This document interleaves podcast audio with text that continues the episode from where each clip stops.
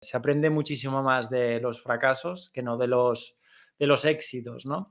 Y me gustaría que, pues, compartieras con nosotros, te abrieras un poquito y compartieras con nosotros algún momento en, tu carrera que, que, has dicho, ostras, aquí, pues mira, mm, más que un fracaso, pues fue un aprendizaje, ¿no? Pero una de las lecciones es, y hablando de la resistencia al cambio que hablábamos, es la importancia de la user experience, ¿vale? La importancia de las personas, de, la validación de las personas y de no intentar hacer algo que sea cohetes espaciales, que hagan un software que hace 150.000 cosas, ¿vale? Pero que es difícil de, masticar, que es difícil de, de, entender, que es difícil de aprender, que es difícil de ver, ¿vale? Es mucho mejor hacer un producto que hace ABC, pero que lo hace muy bien y que a nivel de user experience es muy atractivo y que los usuarios te lo van a comprar y no vas a tener esa resistencia al a, esa resistencia al cambio que estamos hablando, ese freno.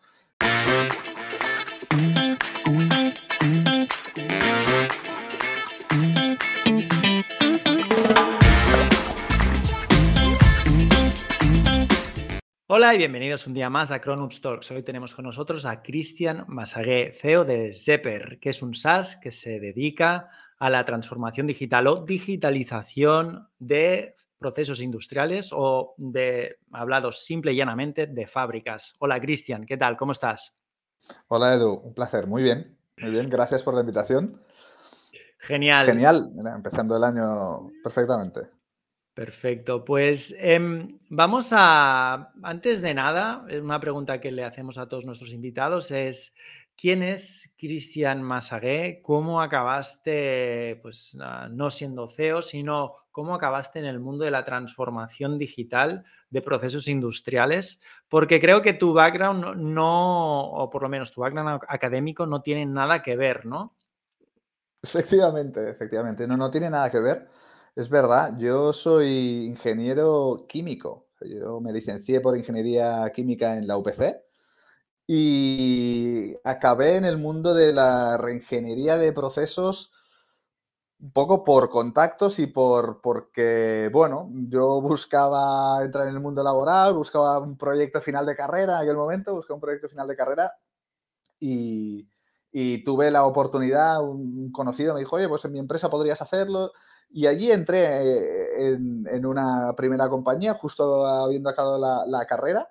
Y, nada, a partir de allí empecé a hacer proyectos de, mejora, de rediseño de procesos industriales, no tenía nada que ver con la química. La mayoría de empresas de, Cataluña o por aquí, muchas son del sector automoción. Así que bueno, así empecé. No, no, sin, sin, más. Y eso me, llevó, me ha llevado hasta, hasta aquí. Y explícanos algún proceso que, del que te sientas especialmente orgulloso, ¿no? Algo que hayas optimizado, ¿no? Eh, a lo largo de tu carrera, después hablaremos, por supuesto, de Zepper y, de las soluciones que ofrecéis, pero me, me, interesaría escuchar algún proceso que digas, mira, pues había una fábrica en Barbará del Vallés, por ejemplo, que hacían esto, esto y esto y conseguimos pues mejorar el, rendimiento, el tiempo y los costes los reducimos en tanto. No sé, ¿tienes algún ejemplo así chulo que puedas compartir con nosotros o alguna anécdota? Mira, hay uno del que nos sentimos especialmente orgullosos ahora. Ah, es muy reciente además, lo empezamos a, finales del 20, más o menos finales del 20, lo hemos ejecutado durante todo el 21 y se ha consagrado durante el 22. Es una fábrica, es un productor de, partes de, carrocería, ¿vale? de piezas de, metálicas de, la carrocería del automóvil que están en Santa Margarida de Monjos. Y, bueno, al final ellos aprovecharon la, inercia de, un nuevo proyecto, ¿vale? De una nueva fábrica que les habían concedido, el grupo es un grupo alemán, una corporación más o menos grande, que les había concedido una nueva fábrica aquí en, en, Santa Margarida de los Monchos, está al lado de Vilafranca, y aprovecharon esa inercia para decir, oye, vamos a montar una fábrica una Smart Factory. Vamos a hacer el proyecto Smart Factory con herramientas de digitalización, etcétera, etcétera. Entonces, bueno, perdón, antes de que sigas, ¿qué es una Smart Factory? Para que alguien que no nos esté escuchando y diga, vale, no sé de qué están hablando estos dos tíos. vale. Una Smart Factory eh, estrictamente hablando, básicamente es una fábrica que a partir de todos, de una cantidad ingente de datos, tanto de monitorización de la producción, de planificación, de, de, todos los datos que se van recogiendo sobre el estado de las máquinas, de los operarios, etcétera, etcétera, es capaz de eh, eh, tomar decisiones por sí sola y autocorregirse para que la operativa sea más eficiente. Vale. ¿Vale? Evidentemente estamos muy lejos de un punto como este, ¿eh? pero es un proyecto, ¿vale? Son, son, proyectos y como todo, igual que el coche eléctrico o el vehículo autónomo, pues se van dando pequeños hitos hasta que vas llegando, ¿no? Hasta que llegas, ¿no? Pero ellos le llamaron Smart Factory, el proyecto Smart Factory, eh, eh, aunque bueno, quizá sería más conveniente llamarle el proyecto de Digital Factory, pero bueno, Smart Factory. Entonces, quisieron aprovechar esa inercia como para a, arrancar toda una serie de iniciativas relacionadas con la digitalización, la introducción de nuevas tecnologías, aprovechabas que tus procesos eran nuevos, que tu gente era nueva, que no venía con vicios adquiridos, que no tenía, ah, ¿vale? Que las piezas eran nuevas, los clientes eran nuevos como para introducir, este es el momento, ¿no? Entonces, nosotros nos conocíamos ya desde hacía muchos años, de hecho, ¿qué día yo los conocí en 2013? ¿Vale? y y empezamos a transformar toda la fábrica, ¿vale? O sea, a eliminar el papel, transformar todos los procesos, digitalizar todos los procesos en los que intervenía el papel, a, todas las comunicaciones, hacer llegar todo lo que necesita los trabajadores a, pie de máquina, supervisores, líderes, hacer, hacerlo llegar todo de un modo digital, ¿vale? Y bueno, poco a poco es un proyecto que nos llevó pues, prácticamente todo el año 2021, ¿vale? Lo más interesante de todos es que eh, cuando la fábrica del pistoletazo de salida, que era junio del 21, el grupo tenía un objetivo de 800 golpes por turno. En su tecnología miden la eficiencia o el rendimiento en golpes turno. Cada golpe que da esa máquina gigante, pues es lo que se mide.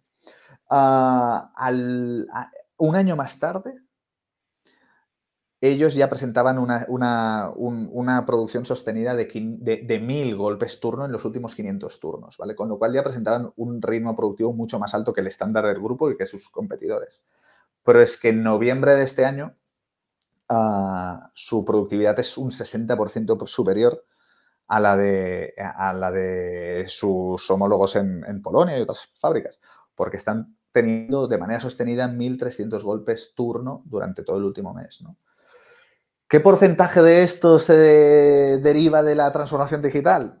Pues no sabemos, es muy difícil medirlo, ¿no? Es muy difícil medir todo esto. Seguramente, pues, nuevos procesos, nuevas tecnologías, personas, eh, las personas son muy importantes, todo esto ha influido, pero que, y, tiene gran parte de culpa y del mérito, ¿eh? pero que sin duda, y lo hemos hablado con, con la de gerencia muchas veces, sin duda la transformación digital o la digitalización de su fábrica ha tenido parte de culpa en este éxito. Claro que sí. Hemos hablado. proyecto... sí, perdona, eh, Cristian, que te corte, pero es que hay, una cosa que has mencionado que me llama mucho la atención y es que estamos hablando de inteligencia artificial con las smart factories, estamos hablando de digitalización, pero aquí me has comentado de que las personas son muy importantes, ¿no? Las personas y después el, el como el legacy, ¿no? De cuando tú entras en una, intentas implementar algo, que haya gente que ya esté acostumbrada a tener o seguir ciertos procesos de una manera, pues de una forma más antigua, ¿no? Y que tú quieras cambiarlo, eso pues es un factor muy importante, ¿no? Em, ¿qué, dirías? ¿Qué, o sea, ¿qué, ¿En qué momento tú te has visto o, cuál es tu argumento principal para llegar e intentar convencer a este old management, ¿no? Que, que quiere hacer las cosas de la manera que lo han hecho toda la vida. No, es que esto se ha hecho así toda la vida, ¿no? ¿Cómo convences tú a esta gente? Porque yo creo que es, un poco los principales, el principal freno ¿no? de la innovación y la transformación digital. Sí, totalmente, sin lugar a dudas. O sea, la resistencia al cambio es nuestro principal obstáculo, ¿vale? O sea, sin lugar a dudas, y, vamos, lo puedo decir por experiencia, ¿eh? O sea, no, no, nosotros hemos tenido proyectos que, que han sido, que no han triunfado, puedo decir incluso que han sido un fracaso, implementando la misma plataforma en una fábrica que está a dos kilómetros de la que te estoy hablando. La misma plataforma. ¿no? ¿Y, por qué? Es por las personas, es por el equipo directivo, es por el empuje, es por... Eh, sin lugar a dudas. ¿eh? Entonces, hasta cierto punto, intentando responder a tu pregunta, ¿qué le diría? Es un tema de eficiencia, ¿eh? o sea, a, la, transformación digital, igual que, que la transformación digital de la banca o la banca digital o la transformación del e-commerce ha, derivado en unos ratios o en unas mejoras de eficiencia muy elevadas. O sea, básicamente, si tú piensas en la banca, ahora hay la mitad de oficinas con los mismos clientes, con lo cual hay un ahorro de costes y de personal tremendo y, esto se debe a la digitalización, ¿no? O sea, la, transformación digital sin duda tiene es, eficiencia, ¿vale? Y por lo tanto tiene un ahorro de costes, un rendimiento, una eficiencia muy elevada. Pero también es verdad una cosa, ¿eh? que, no todas las empresas están preparadas para dar este salto. ¿vale? O sea, cuando tú te encuentras con una, con una dirección, con un, con un staff que, es, que tiene muy, está muy tirado al all management, como tú decías, hay veces que quizás es mejor retirarse y dejar que madure por sí solo, ¿eh? porque, porque la resistencia al cambio es la que es y, y tú desde fuera, como una empresa que desarrolla distribuye y comercializa o implementa un software, no tienes la fuerza como para hacer cambiar todos los procesos de una, de una, de una fábrica, de una plataforma, de, una industria. No tienes esa fuerza. Si la empresa por sí sola o a, través de su dirección no es capaz de hacerlo, quizás es mejor que la dejes madurar. no sabía que por experiencia esa sería un poco una recomendación es mejor dejar que madure que no chocarte contra una pared, ¿no? Esta es un poco la conclusión a la que has llegado con tus años de experiencia. Un poco, un poco sí, porque, porque al final yo me he encontrado muchas veces que, que, no tienes la fuerza, tú no tienes, tú no tienes ni la autoridad, ni, ni quizá ni la energía, podrías decir, como para ir a, todo un grupo de personas o un equipo de un departamento de calidad, de mantenimiento, de producción y decirles, no, es que ahora tenéis que hacerlo así y ellos quizá te miran y te dicen, oye, pero, pero ¿quién eres? o sea, tú eres, no, tú eres un proveedor, no me vas a decir a mí cómo tengo que trabajar, ¿no? Entonces, hasta cierto punto, eh, eh, eh, si la empresa no quiere cambiar, va a ser un, derroche de energía tremendo por tu parte. Y esto hay que tenerlo en cuenta. Totalmente. Em, hay a lo largo de tu carrera, Cristian, eh, porque bueno, me, gustaría mencionarlo, ¿no? Que hace años que nos conocemos, yo creo que hará como unos 10 años más o menos, que nos hemos ido siguiendo la, trayectoria profesional. Em, hemos pasado por altos y bajos, tanto tú como yo. Me gustaría que, que, nos explicaras, que compartieras algún, porque bueno, al menos yo hablo por mí, ¿no? Esos momentos más, pues, jodidos, perdón por la expresión, pero es así, son los que realmente te, hacen más fuerte, ¿no? Eh, se aprende muchísimo más de los fracasos que no de los, de los éxitos, ¿no? Y me gustaría que, pues, compartieras con nosotros, te abrieras un poquito y compartieras con nosotros algún momento en, tu carrera que, que, has dicho, ostras, aquí, pues mira, mm, más que un fracaso, pues fue un aprendizaje, ¿no? Fue un proceso que fue durísimo, que lo recuerdo, pues que pues, me conllevó pues días sin dormir, mucho estrés, eh, darle mil vueltas a la cabeza, pero después de todo esto, pues se solventó de X y formas y, acabamos, pues acabé pues con pues, estos nuevos skills, por ejemplo. No sé si hay alguna experiencia que quieres compartir con nosotros. Por supuesto que tengo experiencias de este tipo, tengo muchísimas. al final, fracasos mm, por doquier. O sea, fracasos eh, muchos pero quizá lo más importante, igual que tú, ¿no? nos conocemos, como decías, y, sé que nos hemos, las hemos pasado por momentos, ¿no? Pero quizá lo más importante eh, eh, es saber extraer eh, o sea, buenas, buenas prácticas, ¿no? O, lecciones aprendidas de esos malos momentos. O sea, al final, ah, y es algo que personalmente considero que hago bastante bien, ¿vale? y una de las lecciones que, bueno, entre, muchas de las que he aprendido, ¿eh?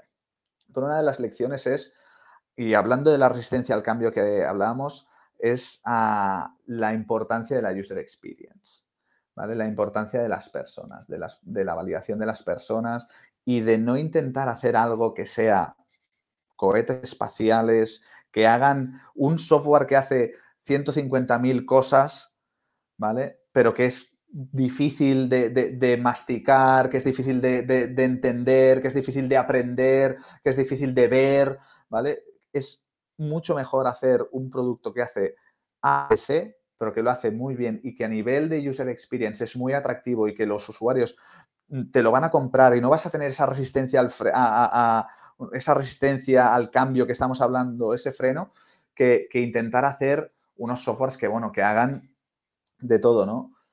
Y en mi caso personal, recuerdo un, proyecto que hicimos que, que buscábamos hacer una especie de, planificador de la producción, que eso, bueno, tenía que hacer 1500 eh, cosas que evidentemente no salió, no salió como esperábamos, ¿no? Al final dices, es que esto es, estás intentando hacer, bueno, algo muy complicado y es mucho mejor centrarte en hacer algo simple, sencillo, que guste, que sea vendible, que sea asumible y en eso la experiencia del usuario juega un papel fundamental. Qué bueno. Entonces, hablemos un poco de Jepper, porque ahora que has ido hablando un poco de la, pues de la evolución ¿no? de un producto que puede llegar a tener, creo que Jepper ha tenido pues también varias fases, ¿no? Y ahora mismo, em, explícanos, o sea, ¿qué problema intenta solucionar este SaaS? Explícanos en un par de frases qué problema soluciona este SaaS y, por qué mm, alguien, una industria, pues sí que sé, un proveedor de SEAT aquí en Cataluña, te lo, te, lo debería contratar.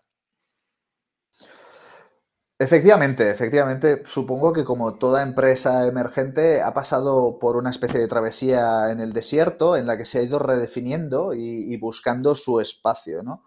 Ah, es nuestro caso, nosotros incluso hemos cambiado de, imagen corporativa un par de veces, ¿no? Y al final hemos acabado siendo Zepper, ¿vale? Zepper es la contracción de Zero Paper al final. Y nosotros lo que intentamos hacer o el problema que intentamos resolver es la cantidad de tareas que tienen lugar en el día a día de las fábricas y que se hacen de una manera muy rudimentaria. Se hacen con una eficiencia y un rendimiento muy bajo, porque se hacen a papel, falta de comunicación, información que no viaja a tiempo real, líderes y supervisores de producción que se enteran de los problemas ocho horas en el mejor de los casos o incluso 24 porque la información no fluye, eh, eh, cantidad de, de, personal que está traspasando datos de un papel a un Excel con el objetivo de poder sacar información analítica e indicadores que les permitan mm, sacar insights de allí. O sea, toda esta ineficiencia que orbita o que hay alrededor de todos los procesos que tienen lugar en el día a día de las fábricas. Eso es lo que intentamos a, solucionar con, con Zepper, ¿vale? Y, al final es, un, es, un, tema de, rendimiento, de, acercarnos a la excelencia operativa o de dar un pasito más o de intentar estar un poco más cerca de esa excelencia a la que todos aspiran. ¿no? Al final se trata de esto, básicamente es eso. Nosotros cómo lo hacemos y qué es lo que nos diferencia a nosotros sobre eh, otro tipo de soluciones. Respondiendo a tu pregunta, ¿eh? que me decías, ¿por qué un proveedor tiene que escoger o decantarse por este tipo de soluciones? Mira, mira tradicionalmente la industria ha escogido implementar soluciones informáticas que giran en torno a la, a la inmovilizado, es decir, a la máquina, sacarle el mayor partido a la máquina, medir los golpes, medir las paradas, etcétera. Esto ¿vale? Básicamente es implementar un sistema de Manufacturing Executive System en un mes. Pero en realidad, con el paso del tiempo, la empresa y las industrias se están dando cuenta y nos damos cuenta de que no todo gira en torno a la producción estrictamente hablando, sino que hay un montón de procesos que orbitan alrededor de la producción, procesos de calidad, procesos de mantenimiento, procesos de mejora continua, procesos logísticos, orbitan alrededor, ¿vale? Y todos estos procesos están tripulados por personas, ¿vale? Entonces, esto no va solo de, de automatizar y de implantar software para las máquinas, sino también para las personas. Entonces, al final, todo esto ha ido evolucionando en un tipo de plataformas, que es lo que somos en Zipper, que es lo que le llamamos una Connected Worker Platform. Básicamente, lo que intenta una Connected Worker Platform es darle al trabajador todo aquello que necesita para que su día a día sea digital. ¿Vale? Así que el enfoque es mucho más amplio. Es mucho más amplio que el de monitorizar o captar datos de la producción. Qué bueno, Cristian. Y entiendo que para el desarrollo de toda esta solución mm, contáis con diversos desarrolladores, ¿no? Debe haber mucha integración con RP propio de fábrica, ¿es así, Cristian? Sí, nosotros contamos con un equipo de desarrollo y con un equipo de proyectos, lo que, ¿vale? Tenemos dos equipos. El equipo de desarrollo se dedica a desarrollar, mantener, mejorar a este tipo de nuestra plataforma, ¿vale? Y el equipo de proyectos se dedica a implementarla. ¿Y por qué implementarla? Porque no solo es un tema de formación, de capacitación, de interiorización, sino también hay una parte, como bien dices Edu, toda la parte de integraciones sin duda, sin duda, en, el camino hacia la Smart Factory o en el tema de, la digitalización, de las Connected Worker Platforms o de la industria 4.0, llámale, hay, hay, cientos de tags sobre este tema, ¿vale? Pero la base es que todos los recursos de la industria estén conectados, ¿vale? Tanto las personas a través de una Connected Worker Platform, como las máquinas, como los sistemas informáticos y el principal sistema informático de una empresa manufacturera es el ERP. ¿Vale? Así que nuestro equipo de proyectos, y por eso tenemos un equipo de proyectos, se centra en hacer este tipo de integraciones. Integraciones normalmente son de dos tipos para nosotros. Integración con el ERP e integración con el sistema de control de, la producción, con el MES. ¿Vale?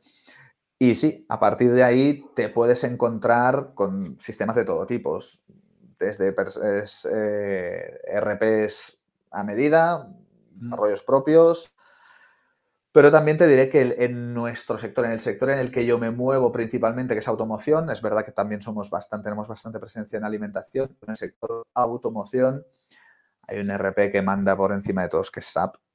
Y, si tú tienes SAP, tu empresa vale más, tiene más caché, por lo tanto todos quieren tener SAP. Así que normalmente nos topamos con SAP. ¿vale?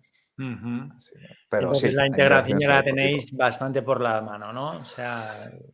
Sí, sí, Sí, no, porque al final también existe un proyecto de implementación, porque no solo depende de ti, también depende de lo que te dejen hacer, de la información, cómo la tengan estructurada, de, si saben o no saben dónde está, ¿vale? O sea, al final hay empresas que tienen un equipo de, propio de SAP que tiene muy clara cómo está estructurado y cómo funcionan sus sistemas informáticos y hay empresas en las que, en las que no, en las que básicamente el equipo de IT pues tienen unas funciones más, más decantadas o, más eh, tendenciosas hacia la administración de sistemas. Y lo que es el software propio, pues no tanto. ¿no? Entonces ahí, bueno, depende. Perfecto. Cristian, y una pregunta, cuando, claro, tienes un departamento de proyectos, otro departamento de desarrollo, ¿cómo lo haces? Hoy en día para captar talento, ¿no? Cuando tenemos que competir con, pues yo qué sé, unicornios o empresas que, tienen, pues, pues que reciben rondas de financiación de millones y millones de euros. Yo, eh, si no recuerdo mal, me comentaste que Zipper no tiene, o sea, no cuenta con unas rondas o una inversión de fondos de inversión, de venture capitals, etc, etc, etc. Entonces, si es así, Cristian, ¿cómo lo haces para captar talento con un presupuesto pues, pues ajustado, ¿no? ¿Cuál es tu, cuál es tu Un presupuesto humano, podríamos decir, ¿no? Un presupuesto humano, ¿no? Exacto. Eh, eh, sí, efectivamente, nosotros no contamos con, rondas de financiación. Nosotros tenemos, formamos parte de una compañía, de un grupo empresarial, que es quien nos, aporta los, nos ha aportado los fondos durante los, el principio de todo este proyecto. Y, sí, efectivamente, como decías Edu, y más cuando tú estás en Barcelona, ¿no? Cuando tú estás en Barcelona, la, competencia por el talento es, terrorífica, es, terrible. Cuando tú vas a, ciertas startups y, de hecho es público, si tú Factorial, que es la última, el último unicornio que, que, que ha salido ¿no? en Barcelona, si es público porque en, su propio podcast han hablado de, los, del salario de los distintos eh, niveles de desarrolladores, dices, wow, ¿cómo puedes competir ¿no? cuando estás pagando eh, 45.000 a un desarrollador que, tiene tres años? No, digo que no se los merezcan, no entramos en eso, digo que para una empresa con unos recursos ah, ajustados, pues es, es, unas dificultades. ¿no? Al final, para captar talento, pues no te queda más otra que buscar, buscar, buscar, intentar darles y es un tema de vender el proyecto, ¿vale? Es un tema de que la persona se sienta atraída por el proyecto. de hacerlo partícipe, de, que se sienta cómodo con, eh, tanto con el proyecto como con el resto del equipo. No te queda mucho más. al final tampoco puedes, eh, intentamos, nosotros intentamos subir a intentar tener unos salarios que estén acordes con lo que da el mercado, pero no puedes competir ¿no? con ciertos niveles, evidentemente. ¿no? Totalmente. Pero eh, es un tema de proyecto. Entiendo también que pues, intentáis captar a través de la flexibilización, ¿no? Es decir, jornadas muy flexibles, que puedes trabajar desde casa. Eh, no sé, ¿cuál, ¿cuál es vuestra política interna? Totalmente, totalmente. Nosotros trabajamos todos desde casa. Yo estoy en mi casa, ¿vale? Todos trabajamos desde casa. Somos relativamente flexibles en todo esto. Oye, mira, al final somos un equipo pequeño, eh, todos nos entendemos desde hace bastante tiempo y, no, al final, si alguien dice, oye, yo tengo que ir al oftalmólogo eh, hoy mismo, ¿no? Estaba hablando con un miembro del equipo, yo a las 5 tengo que ir al oftalmólogo, así que eh, plegaré a las 4 y media, no hay problema. Y, no vas, ¿no? Con el control horario, con el reloj, oye, ¿a qué hora ha entrado esta persona? y ni tampoco eh, en este sentido de, ostras, ni, con el látigo detrás pidiéndole los resultados, ni, que esas funcionalidades estén acabadas antes de tal fecha. No, intentamos, eh, claro, intentas darle otra, otro tipo de beneficios, ¿no? Quizá una mejor ah, convivencia eh, con la vida familiar, con la vida social, claro que sí, sí, sí. Y eh, Cristian, ahora y hay unos conceptos, bueno, no sé si habrás escuchado ChatGPT, ¿no? Este, este chat de inteligencia artificial que ha salido, que, bueno, que está en boca de todo el mundo. Hace pues unos dos, tres meses, pues estábamos hablando todos de pues, tecnología blockchain y demás. Al final, todo esto son tecnologías o cambios tecnológicos que han venido para disruptar pues, muchísimos sectores lo que pasa es que eh, creo que al final también pues, hay mucho hype, ¿no? Y hay mucha moda, ¿no? Eh, ya veremos de, todo esto, pues al final, pues lo que se queda y lo que no se queda. Pero me gustaría que me dieras una opinión sobre pues, la industria, la tecnología blockchain y la inteligencia artificial en, el, sector industrial, ¿no? Es decir, tú que eres una persona que, que está a pie de la calle, es decir, que, que estás en constante contacto con eh, jefes de producción en, pues, en, el polígono, que sea, al final es donde pasan las cosas, ¿no? Eh, todo esto se está implementando, nos está implementando, estamos muy lejos de, pues, de la Smart Factory de la que hablabas al principio o estamos cerca. Mira, yo, en esto soy, eh, quizás soy muy, muy pesimista o muy reticente o, no lo sé, pero yo lo que yo veo cuando yo voy a, a las fábricas, yo sigo viendo papel, sigo viendo, no, no, es verdad, o sea, sigo viendo a carretilleros y transpaletas, esto es lo que yo sigo viendo, o sea, a mí, yo luego voy al Advanced Factories o al, o al Mobile World Congress y veo unas tecnologías que digo, chico, esto es cojonudo, pero yo no lo veo. Yo sigo viendo lo mismo que hace 20 años con algunas mejoras, ¿vale? Luego vas allí y ves unos robots que hacen virguerías, van solos y demás, y en la fábrica, pues una persona tirando de una traspaleta y arrastrando un contenedor de piezas con las manos. Esto es lo que yo veo, con lo cual, eh, a mí, mi opinión es que estamos muy lejos de que esto de que estas tecnologías de las que tú me estás hablando, blockchain, drones, cobots, realidad aumentada, realidad virtual, Google Glass, todas estas tecnologías que orbitan alrededor de la industria 4.0, la transformación digital y demás, sean una realidad. Que existen proyectos y se han hecho proyectos eh, piloto y perfecto, que han acabado para o que han servido para salir en la foto o en la portada de la revista o tener un caso de éxito, pero no han ido más allá lo digo con clientes míos, o sea, clientes, digo, nosotros hicimos un proyecto de, un robot que coge esto y lo hace solo, pero acaba siendo un proyecto piloto. Entonces, cuando, si tú me preguntas, ¿esto se está implementando? No. ¿Puede ser que algún proyecto exista? Sí. ¿Que nos queda mucho? Yo creo que sí.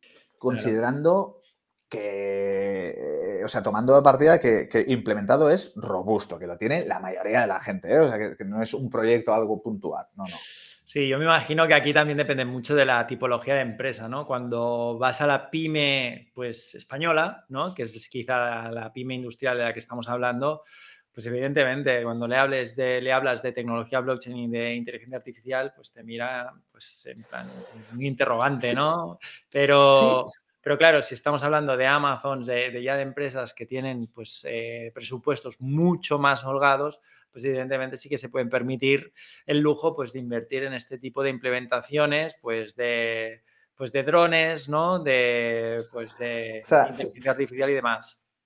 Sí, no, ¿eh? O sea, te diré, ¿eh? O sea, al final, nosotros, o sea, Zipper, para, para tú poder implementar Zipper, necesitas necesitamos que la empresa tenga un nivel mínimo de, madurez, ¿vale? Tanto a nivel organizativo como a nivel cultural, como a nivel tecnológico. O sea, yo no puedo ir a, una empresa, a un pequeño taller y decir, vamos a poner Zipper, porque, porque no. Necesitas tener RP, necesitas tener sistemas, procedimientos, cultura de empresa, cultura de mejora continua. Con lo cual, quiero decir, las empresas con las que nosotros o las que yo veo no son pequeños talleres, son empresas que tienen capacidad para, tener tecnologías. Y es más, o sea, al final yo me puedo, o sea, no hace mucho, yo he, trabajado bastante para el sector aeronáutico y tú vas a Airbus y sigues viendo papel Airbus, o sea, dices, coño, Airbus, Nissan, eh, SEAT, este tipo de empresas, dices, bueno, si alguien tiene pasta para poner tecnología, sois vosotros pues sigues viendo papel, procesos burocráticamente administrativos ineficientes, eh, lo sigues viendo, con lo cual, ya ni te cuento de, la pyme española, de la pequeña empresa, que, si le hablas de, robot, no, estás hablando de la industria 4.0 y ni siquiera ha pasado la tercera revolución industrial, ¿no? O está en ello, ¿no? Entonces, a mí, para mí existe una, un gap entre, lo, eh, entre el hype que tú mencionabas y la realidad. O sea, para mí es así. Qué bueno, Cristian. Me encanta tu dosis de realidad. Eh, no, no, y al final es, es, lo que realmente apreciamos en, en, este tipo de charlas, ¿no? Que nos cuentes realmente lo que, lo que se está viviendo, lo que, lo que hay hoy en día en el mercado. Y la, la realidad es que sí, que todo esto son conceptos que evidentemente tienen que estar porque algún día la intención es acabar llegando allí, pero la realidad es que aún estamos muy lejos y por suerte aún estamos muy lejos y por lo tanto aún tendremos mucho trabajo, tanto tú como yo, ¿no? Para ayudar a todas estas empresas a, transicionar. Perfecto, Cristian, pues ya estamos acabando. Antes de terminar, me gustaría que, nos compartieras algún tipo de, no sé, de podcast, de recurso, de libro con el que tú te, sigas informando en tu día a día, ¿no? Eh, ¿cómo, ¿Cómo te formas? ¿Cómo se forma el CEO de, de para estar, o Zipper, sorry, para estar uh, up to date, para estar a la última? Mira, al final uh, te formas uh, escuchando a la gente a base de las experiencias, de, de los conocimientos que eh, eh, pues, y las vivencias que va tomando uno, aprendiendo uno del otro. Contigo hemos hablado un montón de veces, he compartido, oye, ¿cómo lo has hecho tú? ¿Cómo lo haces tú? ¿Cómo fue tu experiencia en tu anterior proyecto? ¿Por qué? ¿Cómo crees que falló? ¿Por qué crees que falló? A, mí eh, los podcasts, recuerdo, tú me introduciste en el mundo de los podcasts y, bueno, es una de mis principales fuentes de, conocimiento porque al final... Eh, bueno, es la experiencia de las personas, ¿vale? Y a mí los podcasts, podcast de INNI, que es uno de los que escucho con más frecuencia, pero antiguamente había un podcast que me lo recomendaste tú que era en digital, que ahora se llama, es el, podcast de Product Hackers, ya no lo escucho tanto, pero antes lo escuchaba mucho. Ah, y sobre todo también utilizo libros. Me gustan los libros porque hay, bueno, uh, me leo los libros, luego siempre me, hago mis resúmenes, eh, intento hacerme mis resúmenes de los libros. Bueno, uh, sí son una fuente también de formación para mí y, porque al final, pues, eh, hay libros que están súper bien. ¿Hay alguno que, que, te haya llamado la atención o alguno reciente que, te haya resumido que, te haya gustado mucho?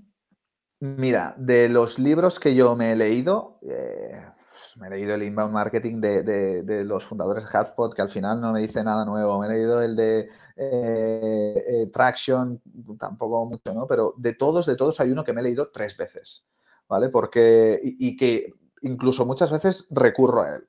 Es un libro que se llama ah, Cruzando el Abismo, Crossing the Chasm, que es, eh, es muy bueno. Fue, me lo recomendó un, una persona con la que me fui a entrevistar, un desarrollador de software de estos de 30 años que tenía eh, mil tiros pegados y me dijo, oye, mira, así es como lo vas a tener que montar, ta, ta, ta. Y dijo, te recomiendo este libro, ¿no? Ah, de Jeffrey Moore, creo que es, Jeffrey Moore, Crossing the Chasm. Y me lo leí y me lo iba leyendo y pensaba, hostia, esto es que está explicando todo lo que estoy viviendo yo en este punto de era, es, cómo tienes que ir eh, evolucionando tu mensaje de marketing para que, eh, marketing de nuevas tecnologías, ¿vale? Y yo pensaba, y es un libro que tiene un montón de años, ¿eh? En algunos, en algunos casos le llaman la Biblia del marketing de nuevas tecnologías, ¿eh? Tiene un montón de años y me lo he leído muchas veces. Yo es un libro que lo recomiendo. Qué bueno, Cristian. Pues queda anotado porque este no, no, lo tenía yo en mi, en mi librería, así que muy probablemente le echaré un ojo. Pues muchísimas gracias, Cristian, por tu tiempo. Ha sido un placer tenerte por aquí y, como siempre, charlar de, esta manera distendida que, estamos acostumbrados, tanto tú como yo. Así que, nada, cualquier cosa, ya sabes, estamos aquí y seguimos en contacto. Muchas gracias, Edu. Un placer estar con vosotros. Siempre es un placer hablar contigo y, nada, en lo que os pueda ayudar, será un placer.